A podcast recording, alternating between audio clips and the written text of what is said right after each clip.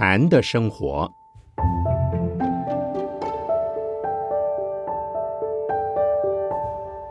圣严法师著。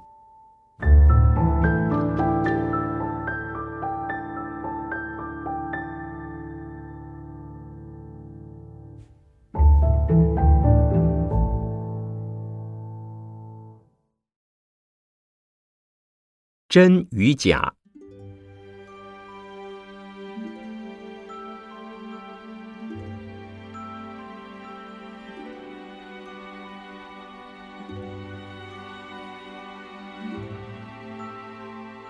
有位太太跟先生吵架，到我这里来诉苦了半天。听他讲完，我问他还有没有。他想一想说：“师傅啊，真要让我讲，三天三夜都说不完。倒了霉才嫁给他，到现在为止没有过一天好日子，老是折磨我。”我说：“丈夫对你好。”应该觉得安慰，丈夫对你不好，你自己应该检讨。他很奇怪，师傅你不安慰我，怎么反而说我不好？你怎么知道我不好？我说，如果你自己尊重自己，也尊重对方的话，他也会一样尊重你。假如你非常正直善良，你讲的话。所做的事都是为了他，为家庭好。他知道你的心里有他，他一定感激你、爱你、敬你。女人要被爱很容易，要能被爱又被尊敬，相当不容易。如果这样的话，再怎么他也会为你留点情面，会顾虑到你。做错事，内心有种歉疚感，会有做贼心虚的畏惧。他听了半天，嗯，那我该怎么办呢？你应该好好的对待他，但心里不要认真，当做演戏。你看戏台上演的是夫妻，到了后台又变了身份，有的是小姐，有的是人家的太太或先生。夫妻是多生结的缘，应该互相珍惜。从时间上来讲。夫妻一场也是一场戏，一场梦。结了婚，生下小孩，孩子长大了，自己也渐渐老了。不是丈夫先死，就是自己先死。一段缘分尽了，也就分开了。虽然是假戏，要认真的演，要假戏真做。我们看戏总是欣赏演得好又演得逼真的演员。夫妻双方都演得认真的，大部分恩爱美满。有的死了还没有结束，所谓在天愿作比翼鸟，在地愿为连理枝，生同罗帐，死同穴，希望来世再成为夫妻。这种戏算是演成功了。不要演得苦兮兮的，心不甘情不愿的，不怪自己没认真，还埋怨对方。时时吵架，甚至打架，多么可怜！他听了，很高兴的回去了。过了一阵子，他又来了。师傅，我听了你的话，真真假假，头先很好，后来又不行了，怎么搞的？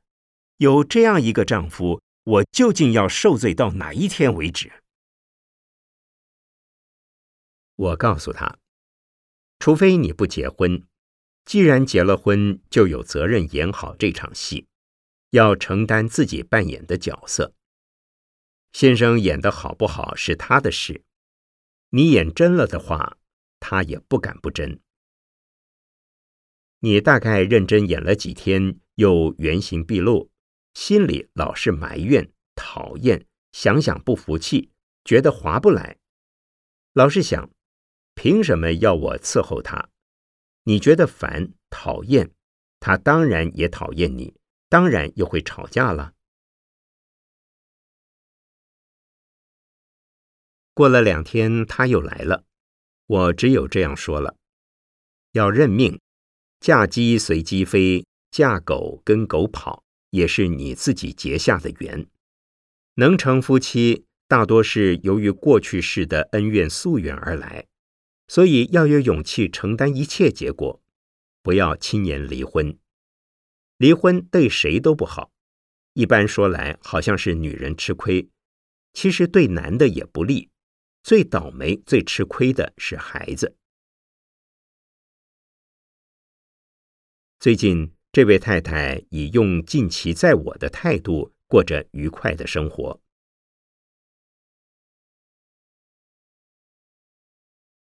夫妻是一场戏，儿女呢？你大概会想，儿女是我自己生的，是我一手带大的，当然是真的。如果说丈夫是假的，儿女也是假的，儿女只是借你的肚子出来而已。孩子小，跟前跟后喊妈妈，好像是你的。渐渐长大，读书做事，在身边的时间不多了，越大越有自己的主张，越不听话，已经逐渐不是你的。娶了太太，或者变成别人太太的，更不是你的。人生的旅程之中，没有一样东西是真的，是你的。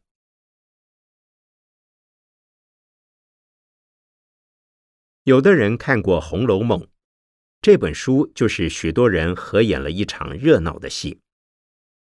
贾府有贾父、贾母、贾宝玉，为什么不姓甄，要姓贾？贾、贾谐音，通通是假的。是虚幻不实的东西。大观园在哪里？是哪一家的？贾府是假的，大观园当然也是假的。大观园虽然是假的，刘姥姥只是《红楼梦》里的人物，但刘姥姥到处都有，你我他也是刘姥姥，相信不相信？刘姥姥进了假的大观园，当做真的，东摸摸西看看，爱不释手，不知道怎么出来。你我他也像刘姥姥进了大观园出不来一样，进入一个充满色、声、香、味、触、财、色、名、食、睡等的五欲世界，也出不来了。平常我们所接触到的世界是虚妄不实的，是假的。老子讲：五色令人目盲，五音令人耳聋，五味令人口爽。因为你看到颜色，所以你没有真的看到；因为你听到声音，所以没有真的听到；因为你尝到五味，所以你没有真的尝到。站在你们面前讲台上的是什么？有人想这是圣严法师，有的人说是一个和尚，有的人讲是一个人。不论你讲什么，都不是真的，因为你们所看到的是从我的皮肤上、头发上、衣服上反射出来的光色，是个光影，一个幻影。而真正的我这个人。你们实在没有办法看到的。如果你真能看到我这个人，眼睛已经瞎掉了，因为我到你的眼睛里头去了。同样的，我的嘴巴在讲话，你听到了，你的耳朵会聋，耳朵接触到的只是声波在震荡。禅期时，我教人听声音的方法。不要用差别心或分别心听，只是专心一意、完全平等的听，所有的声音都听，在同一个时间里听所有的声音，而不是去分别哪一个声音是什么。你能够听到多远就听多远，你能听到多少声音就听多少。平常在我们为了要听某一种声音时，其他的声音就听不到了。当我们不准备听任何一个声音，而耳朵静静的听，这样子可以听到平常听不到的声音，而且所能听得到的距离和范围将会更远更广。这是修行打坐时用来听声音的方法。分别心越少，听到的就越近乎真实，否则离真实就越远。还有在室外经行时，我教人用眼睛看，尽量的看，不用头脑，不起任何念头，只是好好的看，仔细的看，清清楚楚、明明白白的看。就这样，平常看不到的东西你看到了，平常看到的颜色，结果不是那个颜色。平常认为有好、有坏、有美、有丑的。现在不一样了，看到世界上的任何一样东西，听到世界上的任何一种声音，没有不可爱的了。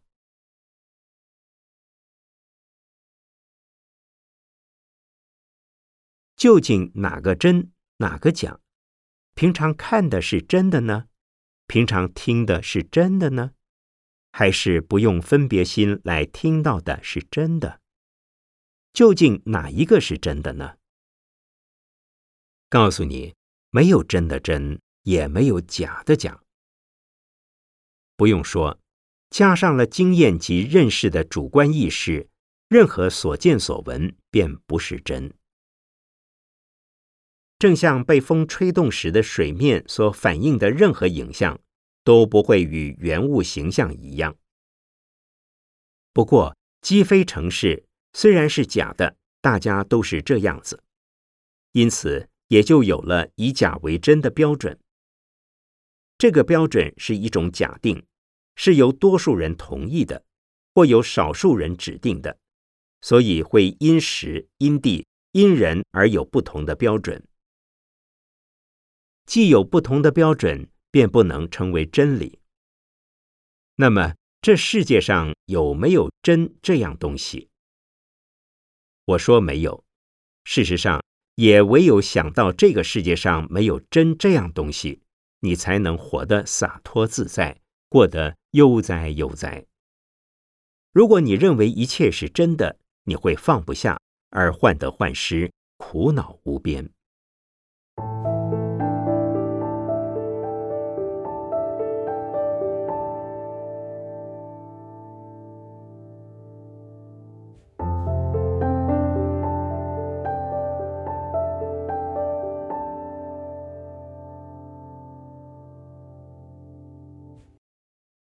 有一位近代的名人，他的太太跟一位洋人到香港同居。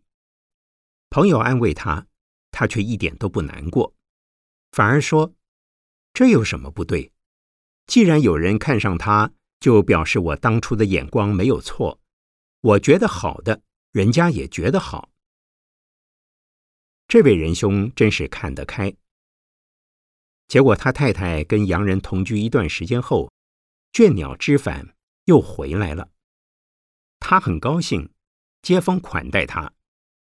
人家问他：“为什么你太太回来，你还要替她接风？”他回答的很妙：“是我的太太呀，她出去了一段时间又回来了，是我的太太就是我的，这表示我才是她终身相爱的好丈夫，我怎么能够不高兴？”此公虽然是个基督徒，但是佛书看得多，懂得真假的道理，所以看得开，也放得下烦恼。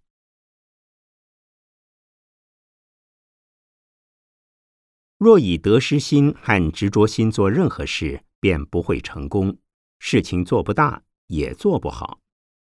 例如，大家都有考试经验，当进入考场拿着卷子时，假使心里紧张。着急，怕考不取。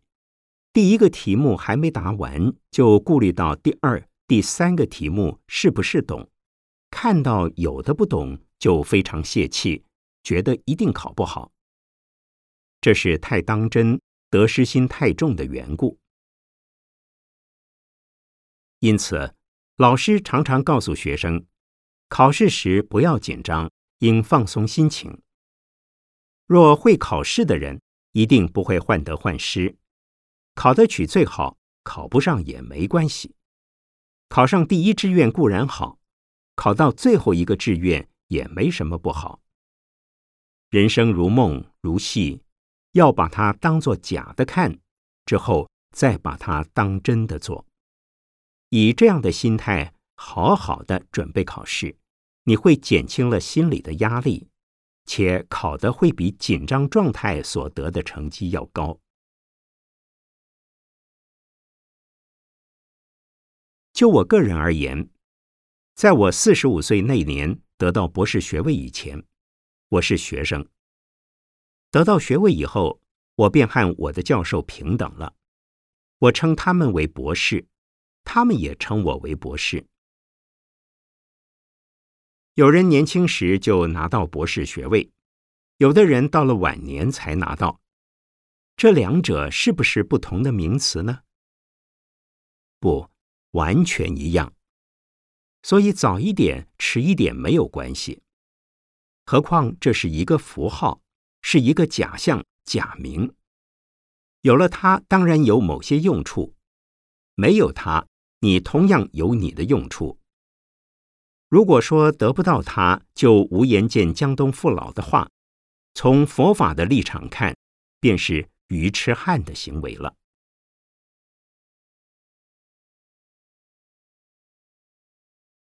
以修行来说，太认真的人修观不得定，修禅不开悟。禅期，我教人用数息观数呼吸，数呼吸要数到数目字都忘掉。怎样才能够把数目字忘掉呢？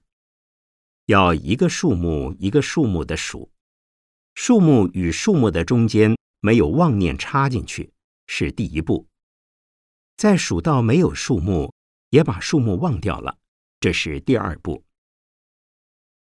有的人听了就拼命认真的数，一、二、三、四、五，数得很快，希望树木与树木间没有妄想，一口气数上几个，一、二、三、四、五、六、七、八、九。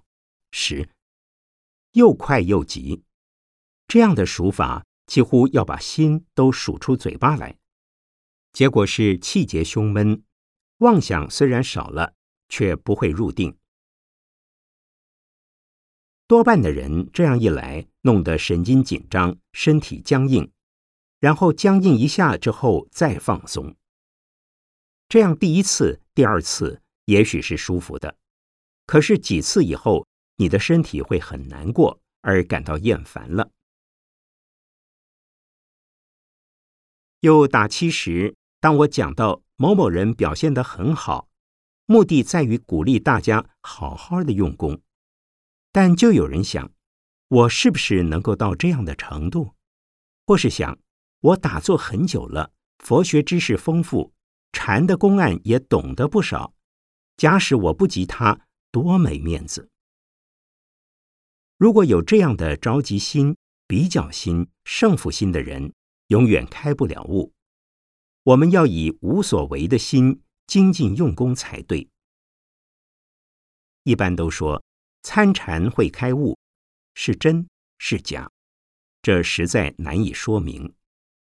未悟的人精进的最大条件是无所得心的把持。未悟之前，悟是有的。悟后是已去了执着心，自然也没悟境可以执着。因此，有的人在佛法中得了一个入处时，首先会感谢三宝，可是又会觉得上师傅的当，而说师傅是大骗子，骗得他好苦而不服气。为什么呢？他听了我的话，相信有悟可开。结果发现我在骗人，因为不仅世间万象是假的，就连开悟也是假的。正所谓梦里明明有六趣，觉后空空无大千。这个叫做佛法的，乃是方便法，也就是假法。正如看到小孩在哭，拿一片树叶在他面前摇晃一会儿，小孩子一看觉得好玩，便转移了注意力，不再哭了。所以拿树叶的目的是在哄小孩不哭。当小孩不哭后，树叶也没有用了。这叫做黄叶止啼。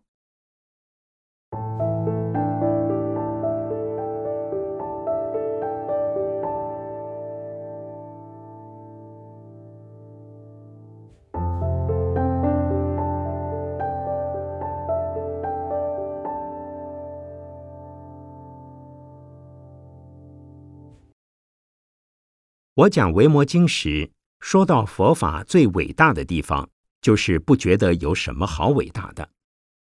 佛法最高深的真理，便是没有一个最后的绝对的真理。也许有人认为最高的真理，大概是称为佛性、真如、实相等的东西，其实都不对。最真实究竟处，连佛都没有。哪里还有佛性真如的捞石子？我们用语言、文字及思想的符号所表达推测的任何实质的东西，都是画中的山水、水中的月亮，别让人骗了。不过，为了接引人来信佛、修行菩萨道，甚至说最后会成佛，这话是对的。佛是有的，我们这个世界上。就有释迦牟尼世尊成了佛，只是到了释迦牟尼佛的程度，他就不会执着有一个固定的东西叫做佛。虽然释迦牟尼佛也说天上天下唯我独尊，正因为佛没有执着，无我大悲，任运化现，度尽一切众生，而未尝以为有一众生被度，所以天上天下。没有比佛更尊贵的人。至于真假问题，对佛而言已无绝对和对待的问题，所以也无真假问题。以假为真是凡夫，去假存真是小圣，真假不二是菩萨，无真无假则是佛。凡夫因为以假为真。所以，大家为了假的名利、地位以及见解而争。基督教就常常说，他们的神才是最高的真理、道路、生命。我写了一本书，叫《基督教之研究》，不是争论，只是介绍基督教，让基督教徒们看的。有一位法师把书中的一章抽印了好几万分册。送到各处基督教的教堂及教徒手中，结果有牧师、基督徒写信来给我，有的亲自找上门来要同我辩论。遇到这种情形，我只有先说：“你对，你赢。”他们很奇怪了，我们还没有辩论你就认输了，那你承认是错的喽？我回答他：“我没说我输啊，我也没说我是错的，是你要赢，是你觉得你是对的，就让你赢，就让你对好了。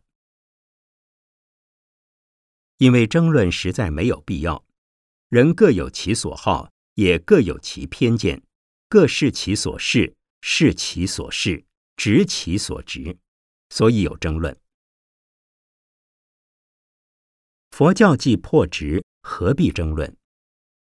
虽然凡夫以假为真，致有种种烦恼产生，但在凡夫的生活中，仍然要以凡夫的立场辨别真假。若凡夫也说世界上无真无假，那就糟了。做妈妈的不是妈妈，做儿子的不是儿子，那会形成母不慈，子不孝，兄不友，弟不恭，乃至长幼无序。上下无分，男女无别，这岂不是天下大乱？人生如戏如梦，所以是假。但在戏里，父母是父母，儿女是儿女，丈夫是丈夫，妻子是妻子，分分明明，真真实实。你要把你这个角色尽责的演好，因为因缘和合而成的世间相虽然是假，然所做的种种业因必将有其业果，在等着我们去接受。到了菩萨阶位时，了解所有的现象都是因缘和合而临时形成的。以前不是这个场面，未来也不是这个场面，只是现在暂时是这个场面而已。所以是假的。由于我们过去的业力所感，我们造了什么样的业，便结了什么样的果。因为我们聚在一起而有这样的场面，所以我劝那位太太要认命，要承受果报。最初因为喜欢他，嫁给了他，不认命怎么办？在假的之中，要认真的做。在认真做的时候，把它当作假的看，这样子你心里头便不会有那么多的烦恼了。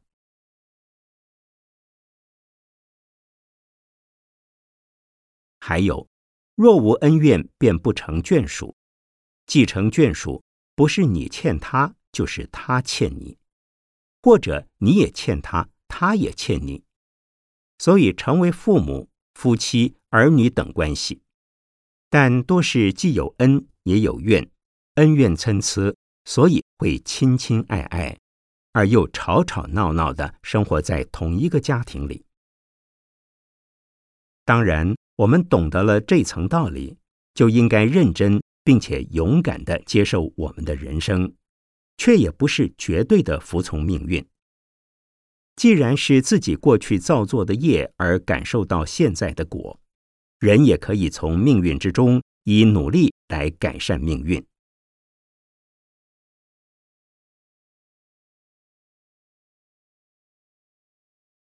佛的心里没有一切的挂碍，于一切得大自在。他看一切是平等的，无真无假。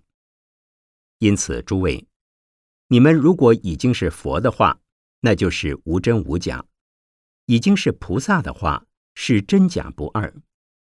如果还是凡夫，应当仍是有真有假的。但是在有真有假的阶段，应该要有真假不二的心量和态度来接应一切人，体验一切事。这样子会减少很多烦恼，会使生活充实美满。但我们从理论上承认诸法因缘生，所以皆是假。这还不太难，然想在实际的生活习惯及心理上得到这样的体会，就必须用修行的方法来达成这个目的，而打坐便是最好的修行方法之一。你们诸位来打坐的目的是为了什么呢？为了身体好一点，希望心里能够平静一点，能够得到一点落实。为了解脱生死烦恼，不管是为了什么，在打坐时不要有得失成败之心，要以不问收获，只问耕耘的心理努力修行。不要以功利心打坐，要以无所求、无所厌心，认真的在方法上努力。有的人听说打坐会使身体好，便来学打坐。做了几天，身体没有反应，便感到失望而放弃了，那就是得失心太重所致。我教人家打坐时，常说的几句话是：打坐不是注射麻醉针，有痛打一针就止痛；打坐也不是外科手术，哪个部位有问题，一开刀就割掉了。打坐是要靠恒心慢慢来的，只要有恒心，有志者事竟成。岂止身体健康，成佛做祖也非难事。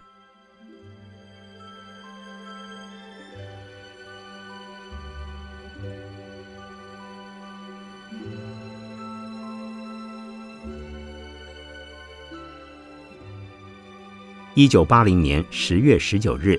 北投农禅寺禅坐会开示，果祥整理。